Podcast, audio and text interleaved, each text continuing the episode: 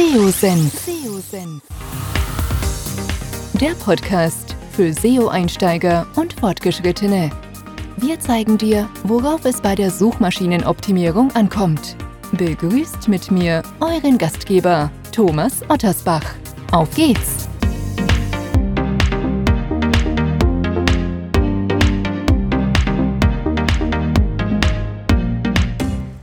Euch recht herzlich willkommen heißen. Bevor es mit dem Podcast weitergeht, möchte ich euch die Content Suite von PageRangers vorstellen. Mit der Content Suite kannst du datengestützt die perfekten Texte für deine Zielgruppe und insbesondere für Google produzieren. In einem mehrstufigen Setup-Prozess werden verschiedene Recherche- und Benchmark-Analysen umgesetzt, die dir später im Briefing für die eigentliche Textproduktion dann zur Verfügung stehen und mit dem eigens entwickelten Content Editor bekommst du in Echtzeit Hilfestellung, damit auch dein Text mehr Sichtbarkeit bei Google aufbauen kann. Wenn auch du die richtigen Textinhalte produzieren oder bestehende Inhalte optimieren möchtest, schau dir einfach die Content Suite näher an und lasse dir den Workflow für mehr Sichtbarkeit bei Google kostenlos und unverbindlich zeigen.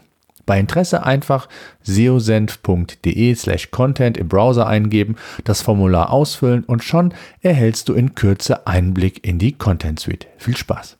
Ähm, heute unser Thema, wie verändert sich die Online-Marketing-Welt? Und ich habe den Julian Jicki dabei. Er ist schon lange Jahre im, im Bereich äh, der Suchmaschinenoptimierung, ist Speaker auf verschiedensten Konferenzen, hat ein Buch geschrieben, SEO für äh, Suchmaschinenoptimierung für Dummies, glaube ich, war es, ne?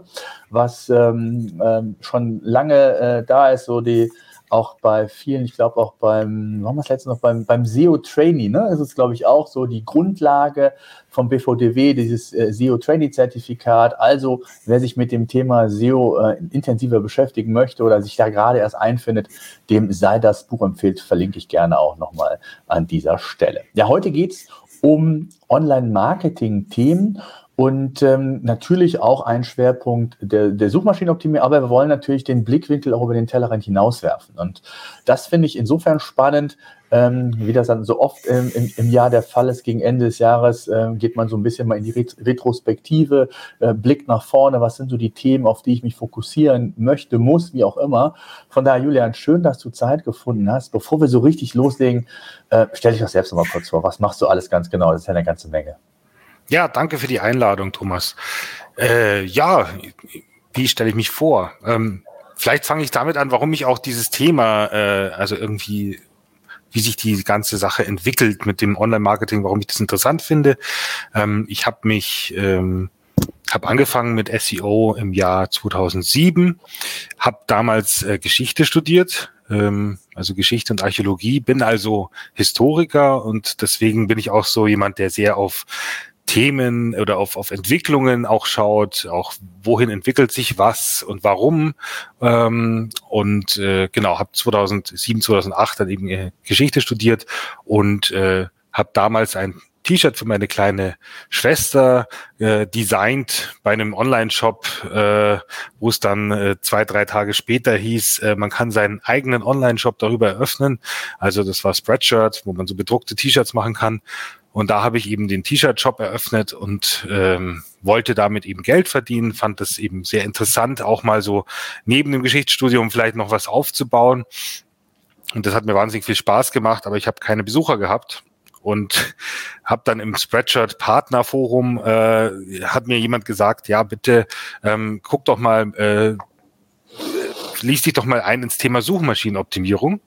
Habe ich mir gedacht, was ist denn das? Ja, ja, da kommt man höher bei Google und kriegt eben kostenlos Besucher, weil so ein bisschen Google Ads hatte ich schon ausprobiert. Äh, das war wahnsinnig teuer und hat nicht viel gebracht. Und ich bin dann zum Thema SEO gekommen. Ähm, am 3.10.2007 war das, glaube ich, wo ich mich angemeldet habe in dem damaligen Abacus-Forum. Und seitdem war es um mich geschehen und ich fand das super cool. Genau, und jetzt äh, will ich auch nicht ewig reden. Ähm, habe dann eben die äh, mit der Zeit äh, seokratie.de äh, den Blog gemacht und ähm, da eben über meine Erfahrungen gesprochen und so weiter. Und das wurde dann zu einer Agentur, weil dann auch Kundenanfragen kommen, äh, kamen. Und äh, ja, heute sind wir eben 30 Leute und haben jetzt gerade eine ähm, noch eine zweite Firma gegründet in Österreich, ähm, in Tirol mit äh, auch das Gleiche machen wird. Und genau, das ist so ein bisschen mein Background. Ja, ja, super, vielen Dank. Lass uns doch mal so ein bisschen einsteigen. Ich glaube, insofern ist auch mal die Perspektive mal über diesen SEO-Tellerrand hinaus, äh, weil wir uns ja, glaube ich, einig sind, dass dass SEO ja, ja auch ähm, eine, eine, Schnittmenge ist und, und, viele Abteilungen eigentlich mittlerweile in diesen Prozess integriert sind oder zumindest sein sollten. Äh, von daher haben wir so ein paar Themenblöcke heute. Einmal das Thema SEO, Social Media, aber auch so allgemein äh, ein paar Themen, ähm, die wir einfach mal besprechen wollen, wo ich es einfach total spannend finde, wie du auch als Unternehmer, äh, der auch natürlich äh, sehr tief in dem, in dem Thema der Suchmaschinenoptimierung, aber auch in, in allen anderen Themen des Online-Marketings zu Hause ist, wie da so deine Perspektive ist. Und du hast eben gesagt, das war mir völlig neu, dass du Historiker bist und so. Man sieht es an den, an den Zahlen, weil du genau wusstest, das Datum.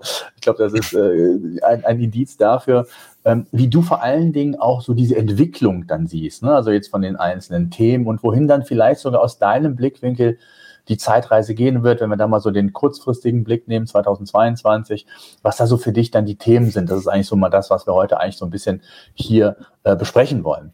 Ähm, lass uns doch mal mit dem SEO anfangen. Ähm, du hast es eben gesagt, du hast äh, mit einem Spreadshirt-Shop angefangen, hast gesagt, es ging dir darum, ähm, Sichtbarkeit aufzubauen, also gezielte ähm, ähm, Zielgruppenansprachen zu betreiben. Mhm. Wenn du mal so jetzt in, den, in, in, in, in die ja, kurze Vergangenheit gehst, beziehungsweise dir mal so diesen gesamten Veränderungsprozess der letzten Jahre mal anschaust, ähm, was ist so da aus deiner Sicht im SEO passiert und wie hat sich das Ganze für dich verändert?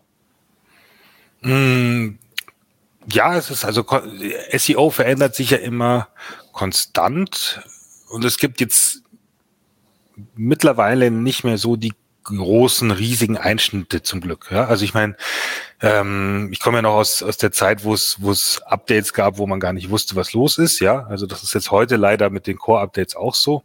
Ähm, aber tatsächlich äh, ist, ist schon eine gewisse Konstanz mittlerweile dabei und die großen Spielregeln werden nicht mehr so schnell und so stark geändert wie früher.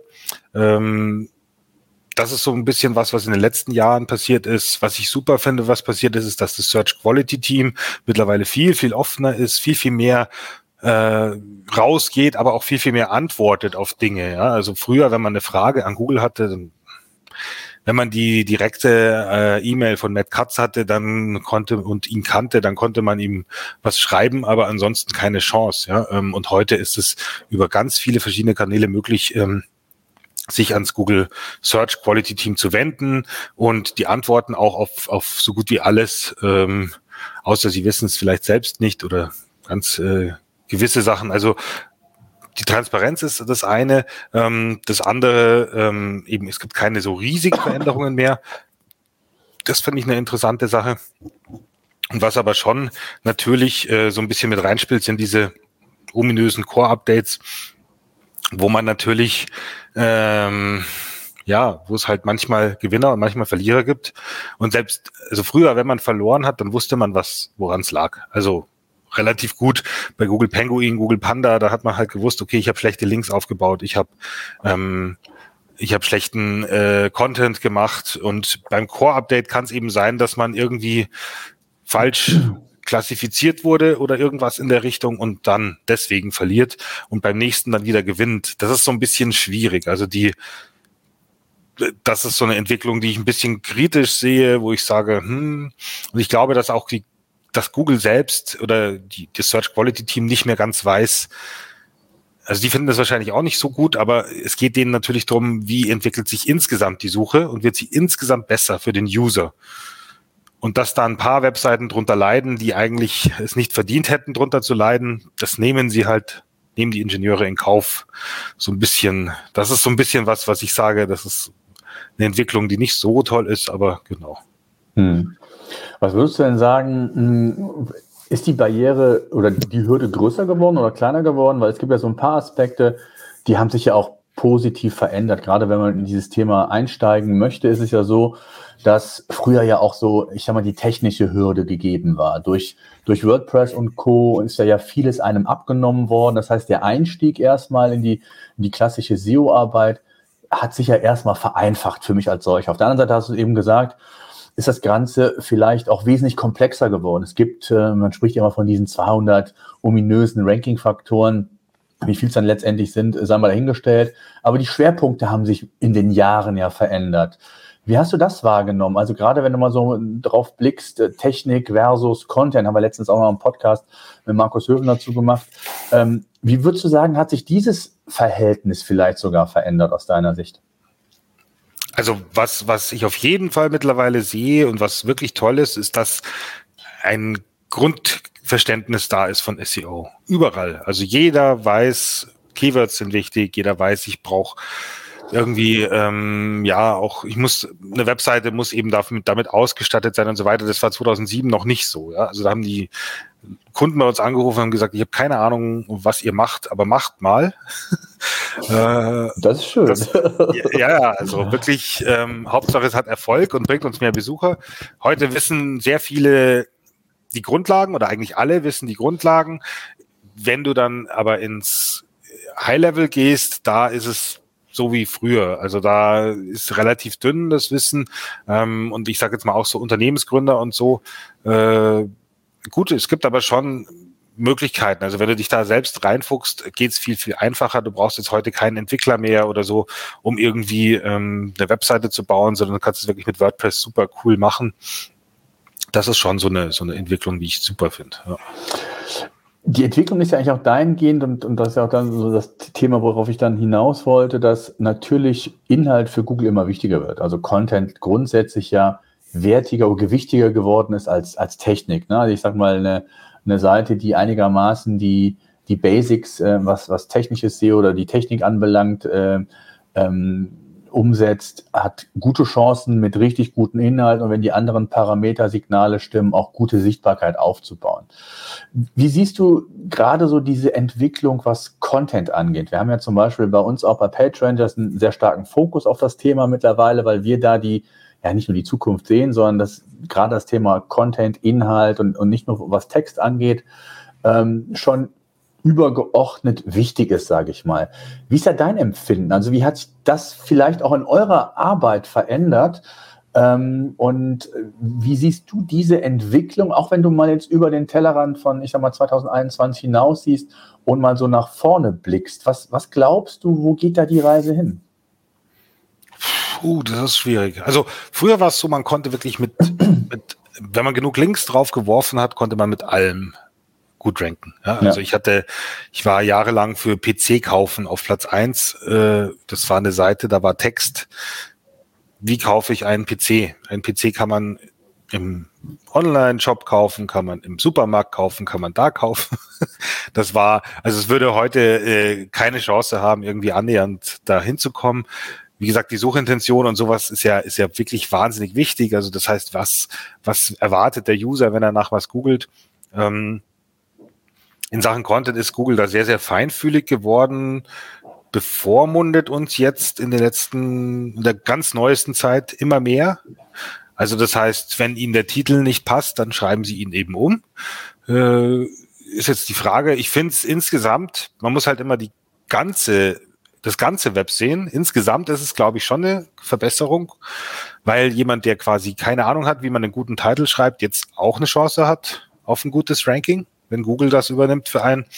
Ähm, aber man muss halt überlegen, was passiert jetzt auch langfristig mit Content-Seiten. Äh, es ist ja schon, gibt ja schon den Trend dazu hin, dass Google immer mehr direkt anzeigt äh, vom Content, ohne dass man den Klick braucht. Ja. Äh, da muss man natürlich irgendwie schauen, ähm, aus Google-Sicht auch, dass man die Web äh, Nutzer nicht verärgert, also beziehungsweise die Website-Betreiber nicht verärgert und ähm, da irgendwie so ein so gewissen, ja, eine gewisse Gleich, äh, so ein, ja, eine, die Waage hält quasi. Ähm, das ist natürlich schon so eine Sache. Also die ganze Content-Sache ist schon, also wichtig. Ähm, man merkt aber zum Beispiel auch, dass bei bei, bei transaktionalen Suchanfragen der Content gar nicht wichtig ist. Ja, also das heißt, Google äh, nimmt da ganz andere Algorithmen her und ähm, da geht es natürlich stark um die Marke und so weiter. Ähm, Google Ads ist auch immer was, was immer mehr reinkommt in alle Bereiche.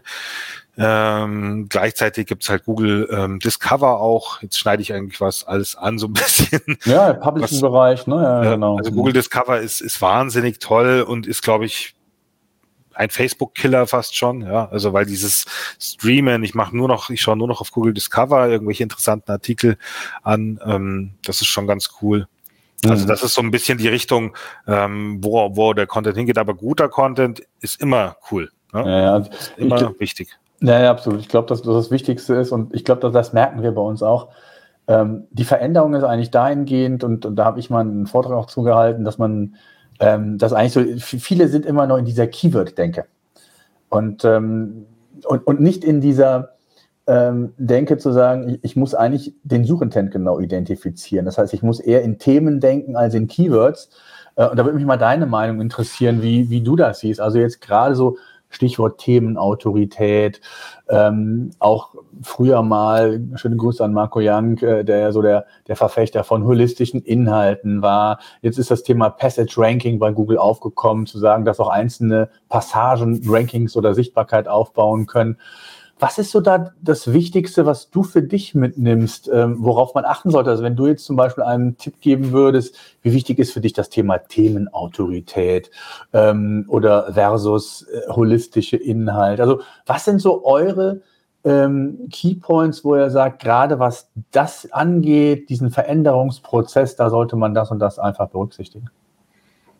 Ja, also wenn es geht, sollte man sich spezialisieren mhm. und nicht, äh, nicht unbedingt äh, in die breite Masse gehen. Ähm, außer man ist groß genug, um das eben auszuhalten. ähm, und ansonsten, ja, also Themenautorität ist definitiv ein Ding, wo, wo Google sehr, sehr, also gerade im Finanz-, im Medizinbereich äh, gerade ja die große Keule schwingt und äh, jeden, der irgendwie nicht die Autorität hat, dann äh, ins Nirvana äh, versenkt ich glaube, Google ist halt schon sehr dran gelegen, auf die, also wirklich auch gute und qualitativ hochwertige Informationen zu bieten, weil ja, wenn, wenn eine Information schlecht ist oder nicht stimmt, wird ja letzten Endes die, also leidet die User Experience von Google. Ja? Also das heißt, mhm. tatsächlich sind die Leute dann mit Google unzufrieden. Nicht nur mit der Webseite, sondern auch mit Google. Und deswegen machen sie das, ja. Mhm. Ähm, letzten Endes, äh, was, was dann wirklich funktioniert, muss man halt schauen, ob es reicht, dass man quasi äh, nur den äh, Titel äh, Finanzexperte und ein Bild und ein Vor- und Nachnamen hinschreibt, äh, um dann eben äh, mit EAT durchzukommen oder äh, was man da eben tun muss langfristig. Ich glaube schon, dass da Entitäten eine, eine Rolle spielen werden. Also das heißt, dass Google wirklich sich auch angucken wird, was haben die Leute für ein Background, also immer mehr mit Structured Data arbeiten. Äh, das wollen sie und das pushen sie auch gigantisch. Also wenn man sich anschaut, wo wird gerade was getan von Google-Seite her, dann ist es ganz klar Structured Data und eben die Core Web Vitals. Das sind die zwei großen Baustellen, die sie gerade bearbeiten. Und ähm, das wird nicht weniger. Und ich glaube, das ist halt auch die langfristige Strategie, dass sie halt sagen wollen, wir wollen wissen, wer ist Thomas Ottersbach, ja? was macht der, was hat der für einen Hintergrund, kann der denn das oder das? Und ähm, und das dann eben genau äh, quasi machen und auch das eben auf Websites äh, abbilden. Da sind sie jetzt schon sehr gut, ähm, aber das wird dann äh, immer besser nach mit der mhm. Zeit. Jetzt sind wir ja schon mitten dem, im Titel eigentlich zu sagen, wie verändert sich das Online-Marketing? Du hast gerade gesagt, na, wenn man das mal aus Google-Perspektive sieht, du hast eben Stichwort genannt, Structured Data, EAT, äh, Entitäten, äh, dass man sich damit auseinandersetzt, äh, Thema Marke, äh, extrem wichtig in dem Zusammenhang. Du hast eben gesagt, gerade was transaktionale Geschichten angeht. Ähm, erstaunlich ist ja, dass Google vielleicht in den letzten ja, Jahren oder Monaten so ein bisschen auch die Strategie dahingehend geändert hat, um vielleicht, ich sag mal, den Nutzer in Richtungen zu schubsen, ähm, die ihm vielleicht bislang gar nicht so viel wert waren. Also Stichwort Core Web Vitals zum Beispiel ist extrem offensiv ist das kommuniziert worden von Google, wo man schon glauben konnte, dass es auch einen signifikanten Einfluss haben kann.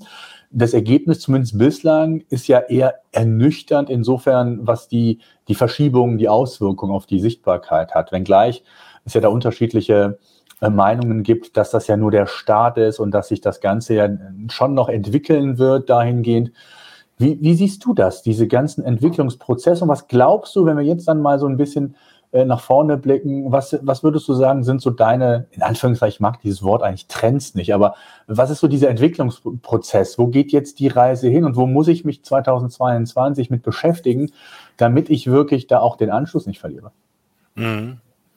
Ja, also die, die Core Web Vitals sind, glaube ich, ein, ein echter Geniestreich von Google in Sachen PR. Mhm. Äh, man muss sich überlegen, die haben sich überlegt, wie bringen, also sie wollen das Web einfach äh, auch besser machen. Also gar nicht mal aus altruistischen Gründen, sondern tatsächlich schnelle Websites und schnell ladende Websites ähm, sind einfach dann auch besser für den für den Umsatz von Google, ja, also langfristig gesehen.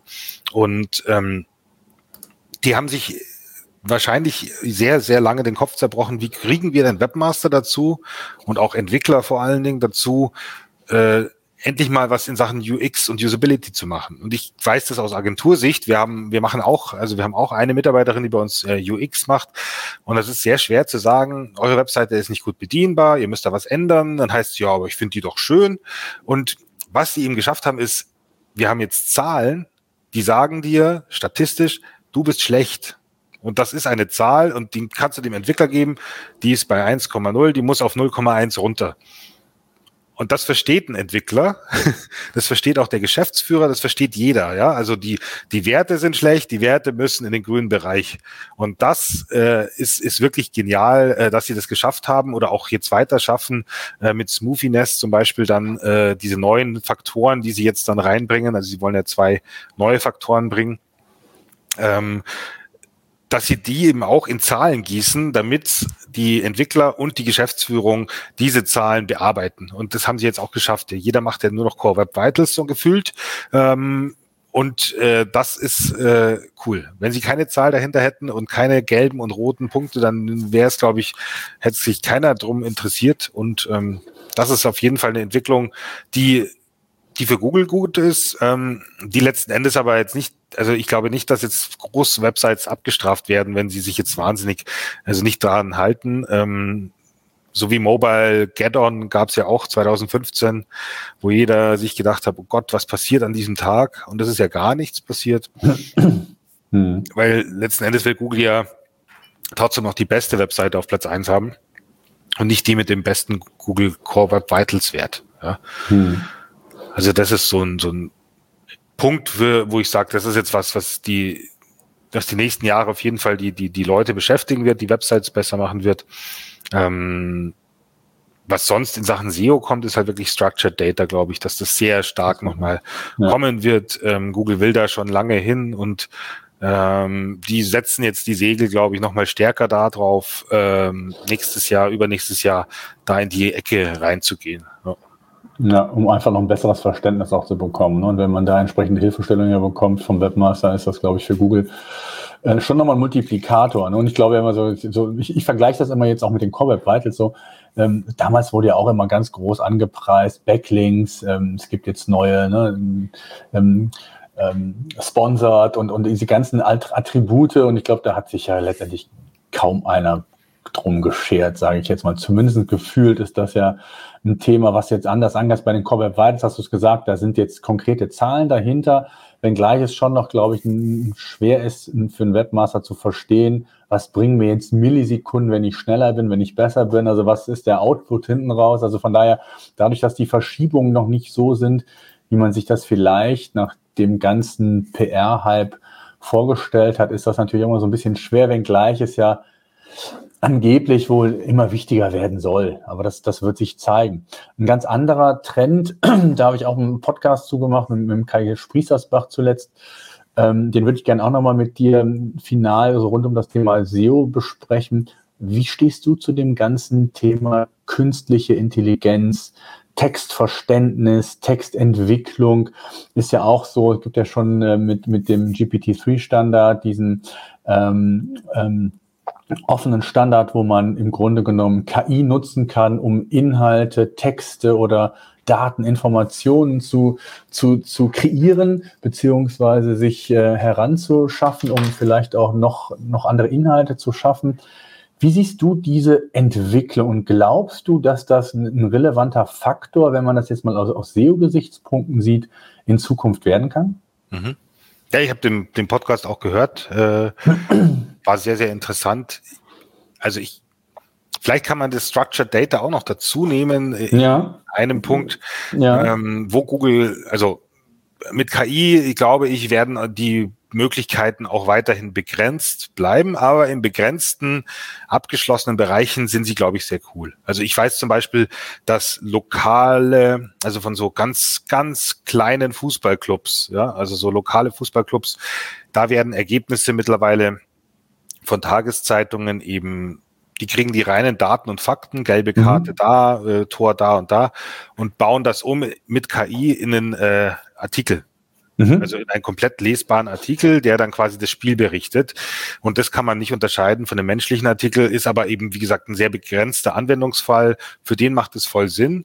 Und ähm, soweit ich weiß, hinter diesem Ding, äh, die machen auch Wetterberichte zum Beispiel, äh, hinter dieser, ich weiß leider nicht mehr, wer die Firma war, aber die wurden sogar von Google ähm, finanziert mit. Ja? Also Google Mhm. steht da auch dahinter und will sowas. Ähm, den, den Blogpost zum Beispiel äh, von einem Unternehmen kann KI auch langfristig wahrscheinlich nicht schreiben. Ja? Also es wird nicht, wird nicht hinhauen. Ähm, was Google aber will, ist, äh, ich fahre im Auto und ich gebe in der Sprachsuche ein, nicht nur, äh, liebes Google, wo ist meine nächste Kfz-Werkstatt, sondern liebes Google, bitte äh, buche mir einen Termin in meiner Lieblingswerkstatt, möglichst günstig und nächste Woche. Und dann sagt Google, okay, nächste Woche hat die und die Werkstatt an der und den äh, Daten Zeit. Soll ich den Termin für dich buchen? Ja. Und das, Mhm. das dann via AdWords äh, oder Google Ads schön ähm, monetarisiert von Google-Seite her.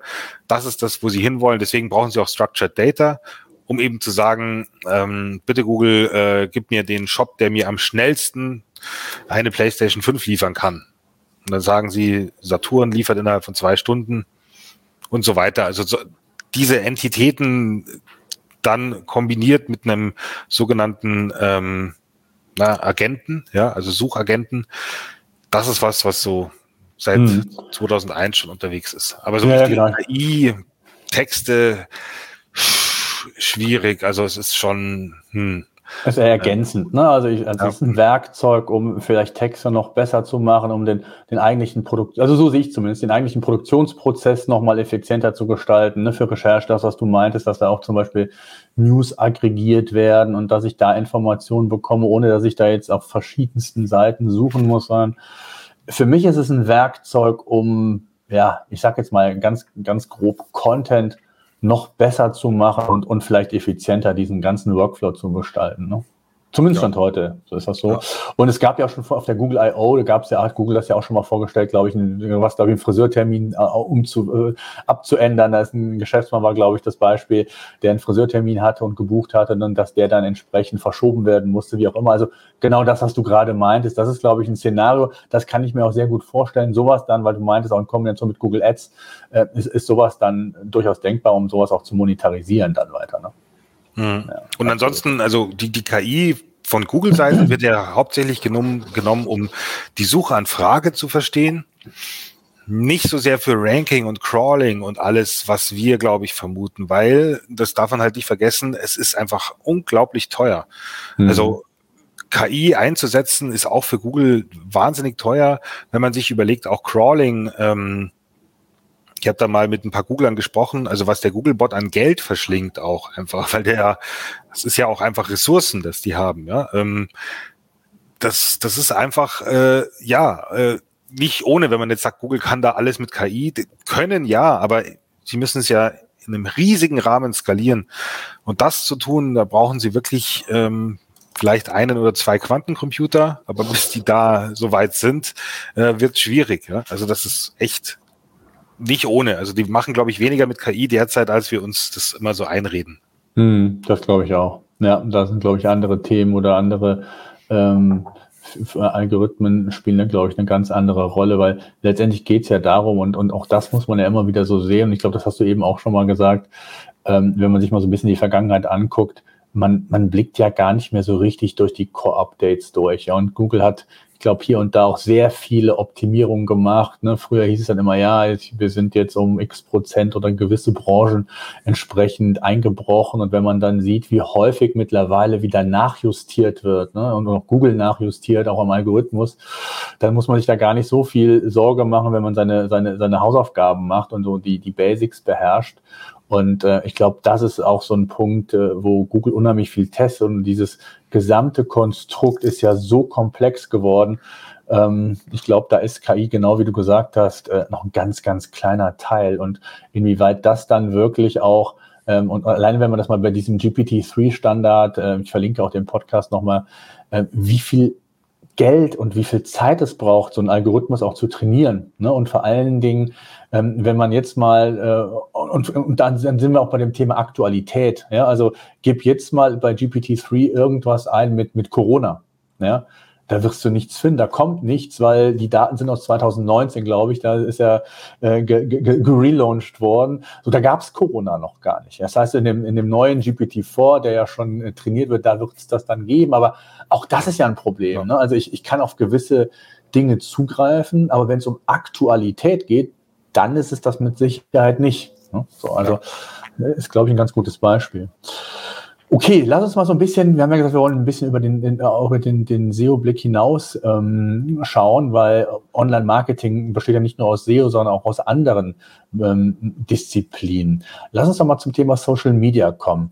Auch hier ist ja extrem viel Bewegung in den letzten Jahren. Hier hat sich viel verändert, äh, was Algorithmen angeht. Wenn ich überlege, wie die organischen Entwicklungen bei Facebook früher waren, wie das eingeschränkt wurde, wo das Thema Facebook Ads in den Vordergrund kam. Es sind andere ähm, Social Networks ähm, hinzugekommen.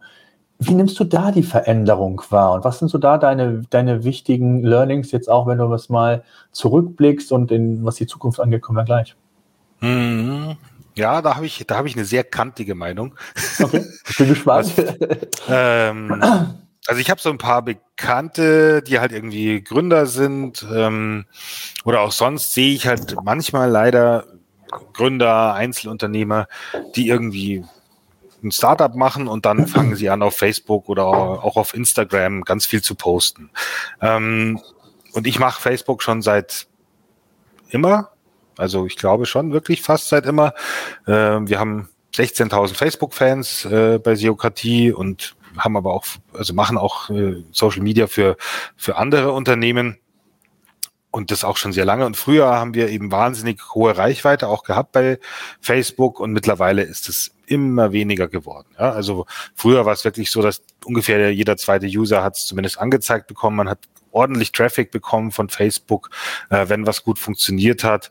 Äh, mittlerweile kriegt man organisch wirklich gar nichts mehr, ja, also wirklich überhaupt nicht. Äh, es sei denn, man ist jetzt eine Nachrichtenquelle oder so. Ähm, dann kann es sein, dass man da noch was kriegt. Aber Facebook und ja, also Facebook vor allen Dingen, ähm, dieses ganze Netzwerk, also dazu zähle ich jetzt auch Instagram, die wollen ja einfach nicht, dass man weggeht von der Plattform. Also man soll auf der Plattform so lange bleiben wie möglich und jeder externe Link ist ein Killer von Facebook. Ja? Also dementsprechend, man soll sich Fotos anschauen und wenn man die Plattform verlässt, dann über einen Werbelink. Das ist so quasi das Ziel von denen. Und gleichzeitig haben sie das Problem, dass keiner sich mehr engagiert auf Facebook. Also private Leute posten ja so gut wie gar nichts mehr. Und Unternehmen sollen zahlen. Also es ist im Prinzip nur noch Werbung und Hetze. so ein bisschen. Das ist das, was man auf Facebook findet und deswegen hauen eben auch die User mittlerweile ab. Also ich glaube, dass Facebook schon langsam der, der Zenit überschritten ist oder sehr deutlich überschritten ist. Es gibt immer mehr Datenskandale und ähm, andere Plattformen wie zum Beispiel, also Social Media ist halt dann ich mache jetzt kein organisches Facebook mehr. Also das, ähm, da raten wir auch den äh, unsere Kunden davon ab, Facebook Ads ist was, was natürlich immer noch funktioniert, ja? äh, aber eben organisches Social Media ist sehr, sehr schwierig. Ähm, bei Plattformen wie LinkedIn, das funktioniert noch super. LinkedIn ist aber auch gerade auf Wachstumskurs. Und das ist einfach für eine Social Media Plattform so, wenn ich wachsen muss, dann muss ich Reichweite geben dann kommen die Leute, posten, machen so weiter und dann in dem Moment, wo ich dann genug Wachstum habe, dann beschneide ich die Reichweite und quasi äh, Dann soll, ja genau, dann wird gemolken. Das ist genau das, was sie machen. Also deswegen sehe ich auch LinkedIn ein bisschen kritisch, weil jetzt eben viele in LinkedIn reingehen und sagen, hey, LinkedIn ist so super. Ja, noch, ja, also in zwei Jahren ist es genau das Gleiche wieder. Ähm, man muss halt wissen, wie das Spiel läuft mit dem Social Media Plattformen. Anders ist, glaube ich, YouTube. Also YouTube ist einfach fair. Das ist halt einfach ein Google-Produkt auch. Ähm, ich sage nicht, dass Google grundsätzlich fair ist, aber ähm, die, die, die wissen, dass sie mit der organischen Reichweite dauerhaft eben auch gewinnen. Ja? Also was bei YouTube halt ist, ist jetzt zum Beispiel, wenn man jetzt in der Weihnachtszeit sich Videos anschaut, hat man plötzlich dreimal so viel Werbung wie vorher. Aber das ist halt nun mal so, ja. Ähm, aber die, die wissen schon, wie man langfristig sowas aufbaut. Und ich glaube, Facebook macht da einen Fehler nach dem anderen. Auch wenn man sich anschaut, da werden Werbekonten gesperrt. Ähm, aus, aus nichtigen Gründen, äh, beziehungsweise aus gar keinem Grund. Also wir, da wurden wir mal gesperrt, das ist schon ein oder zwei Jahre her. Ähm, also unser Werbekonto, so dass wir für keinen Kunden mehr Werbung schalten konnten. Das war, weil ein Kunde von uns ähm, gegen eine Richtlinie verstoßen hatte mit einem anderen Konto und dann wird man quasi in Sippenhaft genommen und auch einfach gesperrt und es war einfach ein Fehler auch, wurde aber nach eineinhalb äh, Wochen erst dann wieder rückgängig gemacht. Mit der Begründung war einfach ein Fehler. Und parallel wurde ich eben angeschrieben die ganze Zeit von so einem Facebook ähm, Premium-Support-Experten, der eben gesagt hat, hey, ihr seid jetzt so groß und cool, wir würden euch gerne Premium-Support bieten. Dann habe ich gesagt, ja, dann kümmert euch doch mal als erstes um das. Und dann hieß es ja, äh, nee, äh, bin ich nicht zuständig. und also das ist einfach sehr schwierig, dieses ganze Unternehmen. Ähm, ich, ich sehe das sehr kritisch mittlerweile. Also ich äh, weiß nicht, wohin das Ganze noch gehen soll. Also das auch Metaverse. Ja, genau. Das ist äh, quasi dann meistens ja immer so das Letzte, was man hört von so einem sterbenden Netzwerk, ist irgendeine so eine kuriose Idee und dann ist Schluss. Ja. Äh, ich glaube nicht, dass Facebook jetzt komplett äh, den Bach runtergeht, aber sie, sie veröffentlichen ja jetzt auch seit drei Jahren zum Beispiel keine ähm, Nutzerzahlen mehr für Deutschland und für andere einzelne Länder, weil sie ja eben überall zurückgehen. Das wissen die ja auch, ja. Und äh, WhatsApp wird auch nur genutzt, weil es einfach ein Messenger ist und die Werbung und so weiter interessiert die Leute ja nicht, ja. Äh, ja, das ist so meine Meinung äh, zum Thema Social Media. Äh, ich glaube auch, die Leute wollen auch gar nicht mehr so Social Media. Also, also es gibt natürlich die Spezialplattformen, so wie TikTok und Instagram, das sehe ich noch ein. Da ist also Instagram mit Bildern, das funktioniert gut. Ja. Hm. Das ist schon Glaubst du nicht einfach, also das ist zumindest meine, meine Wahrnehmung, ähm, dass, also ich bin völlig bei dir, dass, dass Facebook, äh, auch das sehe ich an meinem Nutzerverhalten, auch so in, in meiner Bubble, es gibt noch so ein paar, die haben da schon noch ihre Schwerpunkte und, und auch ihre Reichweite, aber nur noch in einem ganz ja, signifikanten Umfang, gar nicht vergleichbar mit früher, müssen wir, glaube ich, nicht drüber reden, dass sich einfach auch so diese gesamte Social-Media-Welt einfach wesentlich granularer aufgeteilt hat, ne? dass man einfach viel mehr äh, als wenn wir, wenn wir jetzt aus Unternehmersicht auch mal sehen, viel mehr in Zielgruppen noch denken müssen, dass wir es ja eigentlich ja generell tun sollten.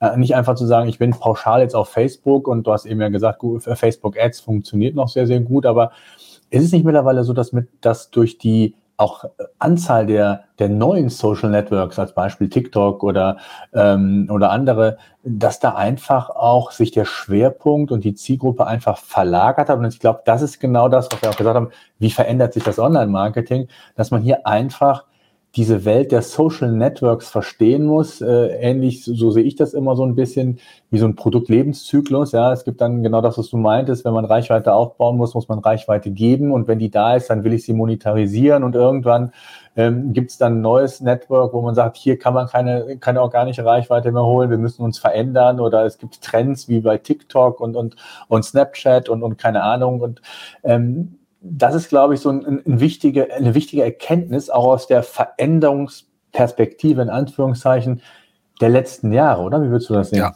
Ja, stimmt. Nee, da hast du auch einen Punkt. Und jetzt ähm, fällt mir auch zum ersten Mal auf, warum ich da so, so eine kantige Meinung habe, weil ich bin jemand, der eben sehr auf ich, ich baue immer gerne was für die Ewigkeit. Ja, als Historiker mhm. auch. Mhm. Ja. Und ähm, dieses, also das ist ja so, man, man, man rennt immer von A nach B und, und schaut immer, jetzt funktioniert das, dann muss ich weiter, dann muss ich weiter, dann muss ich weiter und nichts ist vom Bestand. Also die Sachen, die mhm. ich vor fünf Jahren auf Facebook gepostet habe, sind tot. Ähm, und, und vielleicht auch, äh, bestes Beispiel ist äh, WhatsApp Newsletter hatten wir zum Beispiel einen.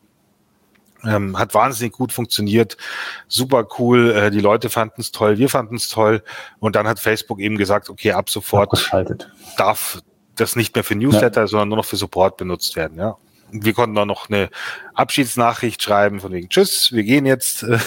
schade drum. Ja. Und das ist dann halt schade, weil du hast die Nutzer nicht, nicht bei dir direkt. Ja. Hm. Wobei das hat, hat sich ja wieder verändert, ne? Darfst du ja mittlerweile wieder, ne?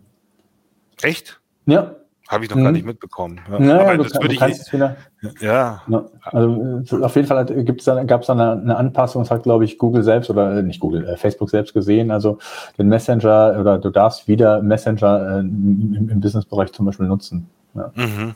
Also ich bin halt ein Fan zum Beispiel von E-Mail-Marketing, da hat man die E-Mail-Adresse und die hat man für immer. Mhm. Und ähm, das ist halt so eine direkte Verbindung, ja. Und ähm, weil wenn man sich aber das ist natürlich eine, eine, eine Ansichtssache. Also wenn man quasi im Social Media Bereich unterwegs ist, als Social Media Experte oder so, dann muss man dieses Spiel ja mitspielen, sonst äh, hat man keine Chance. Ja? Ähm, und wenn man das gut macht, glaube ich, kann man da auch immer noch Erfolg haben. Also das heißt, ich gehe immer, ich gehe jetzt auf LinkedIn und wenn LinkedIn in zwei Jahren tot ist, gehe ich aufs nächste und dann wieder aufs nächste und so weiter. Ähm, es ist halt, äh, mir wäre es, mir ist es zu anstrengend, muss ich ganz ehrlich sagen. ähm, ich sehe immer als Trend sehe ich immer so langfristig. Also wa was soll ich heute machen? Das dann vielleicht auch in fünf Jahren noch toll ist. Das, mhm. das sind die Sachen, die mir gefallen. Das ist zum Beispiel YouTube ist das. Das ja. ist was, wo ich sage, in fünf Jahren, also wer heute mit YouTube anfängt, der hat in fünf Jahren wahnsinnigen Erfolg. Ähm, Jetzt, zumal man da auch noch weiß, dass das immer mehr ja auch von Google forciert wird. Ne? Also jetzt nicht nur als, als, als eigenständigen YouTube-Kanal, sondern als, als, eine, als ein Part im Google-Universum werden ja auch Videos immer relevanter in den, in den Suchergebnisseiten. Ne? So, und, ja. und da, da weiß man, und äh, da weiß man eigentlich, äh, es, es gibt eigentlich äh, YouTube als, als, als zweitgrößte Suchmaschine der Welt, aber es gibt auch noch die Integration, sage ich jetzt mal, in, in Google, was mir dann auch noch extrem äh, helfen, helfen kann, um, um, um Reichweite zu generieren. Ne? Und das ja. ist, glaube ich, ein ganz spannender Punkt. Was würdest du denn sagen, jetzt habe ich ja schon so ein bisschen deine, deine Meinung rausgehört, aber ähm, was sind im Moment die angesagtesten Social Networks aus deiner Sicht? Ich weiß, äh, ist immer von der Zielgruppe abhängig. Ich glaube, im B2B ist es LinkedIn, aber es wird ja auch total viel über TikTok gesprochen. Ich weiß nicht, hast du dich mit beschäftigt? Ist das für euch auch als Demokratie ein Thema? Weil viele sagen ja auch, ja, TikTok ist auch im B2B-Bereich gar nicht so unspannend. Äh, sagen natürlich die, die äh, da sich als Experten positionieren wollen. Aber gibt es Social Networks, wenn wir jetzt gerade bei diesem Thema, was hat sich verändert? Ähm, wo du sagst, die funktionieren und, und, und sind vielleicht sogar auch ähm, so ein Geheimtipp für die Zukunft, weil sie sich noch entwickeln? Okay, oh, da müsstest du einen Social Media Experten fragen. Nee, nee, einfach nur so, was deine Meinung ist. Also ich, zum Beispiel wird ja sehr viel gesagt, Pinterest ist total unterschätzt. Dann kommen die ganzen Commerce-Funktionen ja rein, wenn es um Bilder geht zum beispielsweise. Ja. Äh, TikTok, weiß ich nicht, ob du da eine eigene Meinung zu hast. Das ist ja sehr kontrovers diskutiert. Hm. Ist TikTok jetzt was fürs Business? Ist es nur was für Unternehmen, die eine junge Zielgruppe erreichen wollen? Ich weiß nicht, wie, wie sieht da deine Meinung dazu aus? Also ich glaube, du kannst alles immer irgendwie auch ähm, dann kreativ für dich nutzen und aus allem einen, einen großen Erfolg machen. Ähm, Pinterest ist ja eher eine Suchmaschine, also von daher würde ich hm. die gar nicht so als, als Social ja, okay. Network sehen. Ja. Ähm, und ansonsten kommt es halt natürlich stark darauf an, was ist meine Zielgruppe. Also TikTok sind ja schon eher die Jüngeren. Die haben wir jetzt nicht so als Zielgruppe. Wenn wir jetzt eine ähm, Agentur wären für Lifestyle-Brands oder sowas, dann wäre das wahrscheinlich schon eher ein Thema. Aber, ähm, Aber was, was, würdest du, was, würdest, was würdest du sagen, als, als aus Unternehmersicht, welchen Stellenwert hat Social, das gesamte Thema Social für dich? Ja, welchen, wie gesagt, was ich immer schlimm finde, sind diese äh, Gründer, die dann quasi auf auf ähm, Facebook sich ganz wahnsinnig viel Mühe geben für ihre Posts und dann haben sie 200 Fans und von den 200 Fans haben sie effektiv vielleicht eine Reichweite, wenn es super läuft von fünf, ja, und von denen fünf klickt mit etwas Glück einer. Ja, also das ist dann sowas, wo ich sage, da ist, das ist die Mühe nicht mal wert zu posten. Wenn man aber Social Networks, also Facebook, zum Beispiel Facebook Ads benutzt oder wenn man ähm, YouTube auch so macht, wie man es machen sollte, das heißt kontinuierlich gute Beiträge und nicht nur einmal ein Video und hoffen, dass es viral geht, dann haut es schon hin, ja. Ähm, es kommt immer auf den Einzelfall drauf an, aber grundsätzlich, wie gesagt, äh, sprichst du da, glaube ich, mit dem Falschen, weil ich einfach von der Grundeinstellung her jemand bin, der konstant gut langfristig plant, und, und das fehlt dir bei den Social Networks, ne? Außer, außer bei YouTube, genau. Ja, ja, ja genau. Kann also ich absolut nachvollziehen. Ja. Genau. Ich würde mich jetzt auch in mhm. LinkedIn nicht reinwerfen. Ich weiß, LinkedIn ist sehr interessant gerade und sehr, sehr cool, aber ich habe einfach ähm, Bammel, dass das in einem Jahr wieder abgeschalten wird oder in zwei Jahren. Ähm, und dann eben weniger Reichweite wieder da ist. Also ich fand es einfach, ja, ich fand's einfach total spannend. Es gab ja, hast ja auch mit, mit Sicherheit mitbekommen, diesen Clubhouse-Hype. Und ich glaube, ähm, innerhalb von, einer, von, von wenigen Wochen gab es dann die Clubhouse-Moderatoren, die sich dann spezialisiert haben, diese Clubhouse-Sessions zu moderieren und so weiter. Und, ähm, und, und so ist es natürlich im, im Social, in den ganzen Social-Media-Kanälen halt auch. Ne? Also es ist immer schwierig, dass das, was du meintest oder auch gesagt hast, extrem viel Zeit und Geld in einen Kanal zu investieren, von dem man weiß, dass er eigentlich, man weiß nicht genau wann, aber endlich ist. So, das kann in einem Jahr sein, das kann in ein paar Monaten sein, wie bei Clubhouse, das kann in zwei Jahren sein, weil wir nie wissen, wie sich der Algorithmus verändert. So, und, und ich glaube, das ist so ein bisschen so, wenn man das mal so aus Unternehmersicht sieht, glaube ich, immer so ein bisschen die Schwierigkeit, wo investiert man sein Geld und wo macht es Sinn, um die Zielgruppen auch konkret zu erreichen. Also von daher, ja, ist für mich nachvollziehbar. Gibt sicherlich andere Perspektiven und andere, die sagen, das ist für mich ein ganz wichtiger Kanal. Das ist äh, der, der Kanal to be, hätte ich bald gesagt. Ähm, und, und das muss man, glaube ich, so ein bisschen einfach einordnen. Ne? Ja. Ähm, was, was würdest du denn sagen? Auch da gibt es ja Unterschiede, wenn wir da nochmal ganz kurz den, den Blick auch nochmal zurück auf das Thema SEO werfen. Ähm, hat das ganze Thema Social für dich Einfluss oder Impact auf das Thema SEO? Da gibt es ja auch sehr unterschiedliche Meinungen, ob direkt, indirekt, wie auch immer. Weiß ich, hast du da eine konkrete Meinung zu? Nee, also ich, ich weiß aus, aus aller, allererster Hand, ich darf jetzt nicht sagen wer, aber ich kenne sehr hochrangige Leute bei Facebook und ich weiß, dass Facebook tatsächlich eine Zeit lang ähm, Google mit Absicht falsche Daten geliefert hat. Also okay. das heißt, wenn der Googlebot kam, wurden einfach falsche Daten gesendet, um, um Google eben äh, zu verwirren und äh, also Google traut den Facebook-Daten überhaupt nicht mehr. Ja? Also die können sie auch nicht validieren und deswegen sind die weg. Ja? Also, was man schon noch gucken kann, ist natürlich Traffic über den Chrome-Browser zum Beispiel und sowas. Das können sie natürlich schon noch nachvollziehen. Ähm, also das heißt, wenn viel Traffic von Facebook auf eine URL kommt, dann sehen Sie, das ist irgendwie ein heißes Thema oder könnte irgendwie interessant sein. Ähm, aber ich glaube, dass Facebook, äh, dass Google Social Daten nicht braucht, um das um, Sagt um Google ja auch immer. Ne? Ja, ja. Also die, die mhm. brauchen diese Daten nicht. Die haben genug eigene Daten. Ähm, also wie gesagt, allein schon durch Browser und, und äh, Android-Devices und so weiter. Da würde 0,5 Prozent äh, des Gesamttraffics ausreichen, ähm, den sie messen können, um eben zu schauen, ähm, was ist relevant und was nicht. Hm. Jetzt sind ja in der Vergangenheit, auch gerade auch durch Corona, ja das, der eine oder andere, ich sag mal, Marketing-Kanal oder Offline-Kanal weggebrochen. Was hast du hier für eine Beobachtung? Ähm, Gibt es da aus deiner Sicht neue Player, neue Ideen, wo du sagst, dass das ist eine spannende, eine spannende Entwicklung? Ja, also da haben wir viel mitbekommen als Agentur. Äh, zum Beispiel, ja, wir haben ein, äh, jedes Jahr einen Messestand gebucht äh, für so und so viel tausend Euro.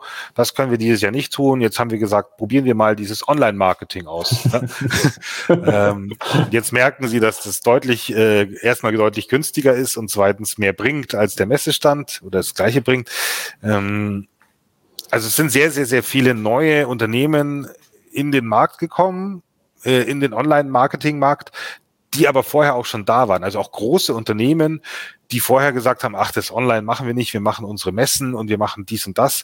Äh, und jetzt mittlerweile, ähm, jetzt konnten sie nichts anderes machen und mussten sich damit beschäftigen. Und jetzt sind wirklich gestandene Unternehmen, äh, mit teilweise Tausenden von Mitarbeitern, äh, die eine Halbtagskraft für Online-Marketing haben, fangen jetzt an mit Online-Marketing und sind heillos überfordert, die ganzen Prozesse und, und Strukturen zu schaffen. und dann in so allen eine, Kanälen präsent zu sein, auch noch mit der Halbtagskraft. Ne? Ja, und, und das, das ist echt krass. Also das, äh, das sehen wir, glaube ich, jetzt erst die nächsten Jahre, was da kommen wird. Ja, ähm, vor allen Dingen, wenn du jetzt eben als Klebstoffhersteller ähm, nicht mehr im Online-Marketing dabei bist, dann hast du schon tatsächlich einen großen Nachteil, glaube ich. Also das ist schon so eine so eine Geschichte. Ja, das ist auf jeden Fall. Also sehr viel mehr Leute sind äh, reingegangen ins Online-Marketing. Wir merken es auch bei Seokratie mit dem mit dem Newsletter und beim Blog, dass da eben sehr viele Leute neu anfangen mit Online-Marketing äh, die aber nicht das hobbymäßig machen, sondern die im Unternehmen arbeiten ja, und gleich gute Positionen haben, aber eigentlich noch keine Ahnung haben von nichts ähm, und jetzt aber schnell lernen müssen. Ja, also das ist tatsächlich so eine Entwicklung, dass da wirklich sehr, sehr viel mehr Leute jetzt großes Wissen aufbauen müssen. Mhm.